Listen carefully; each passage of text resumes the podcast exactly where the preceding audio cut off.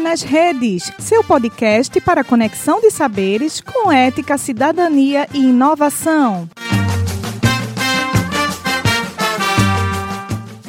Olá, gente. Meu nome é Juliana Monteiro. Sou aluna do curso de Bacharelado de Educação Física da Escola Superior de Educação Física da Universidade de Pernambuco.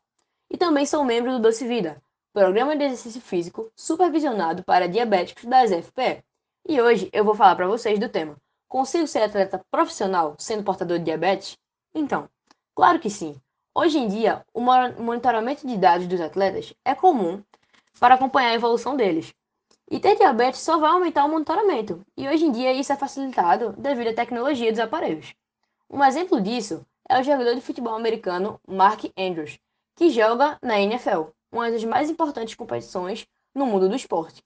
E ele relata que ter diabetes inicialmente foi sim difícil porque ele tinha apenas 9 anos, mas com o tempo passou a ser algo que incentivava ele e incentiva até hoje. Mark Andrews relata que mesmo tomando todos os cuidados, é uma doença perigosa, pois ele já teve hipoglicemia, que é a baixa concentração de glicose no sangue, dormindo após um longo dia de treinos, quando ainda estava na faculdade. Mas isso nunca diminuiu a persistência dele ser atleta profissional reconhecido, mas não ser reconhecido por ter diabetes, mas sim de ser o melhor na posição do futebol americano que ele atua. Então, sim, você pode ser atleta profissional tendo diabetes.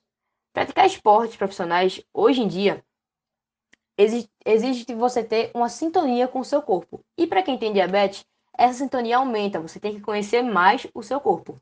Até porque quem tem essa doença crônica tem que ter um monitoramento obrigatoriamente contínuo, 24 horas por dia, 7 dias por semana.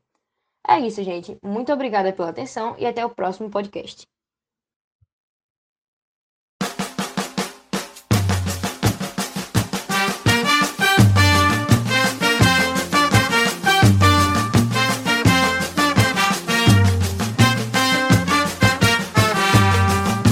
UPE nas Redes, seu podcast para conexão de saberes com ética, cidadania e inovação.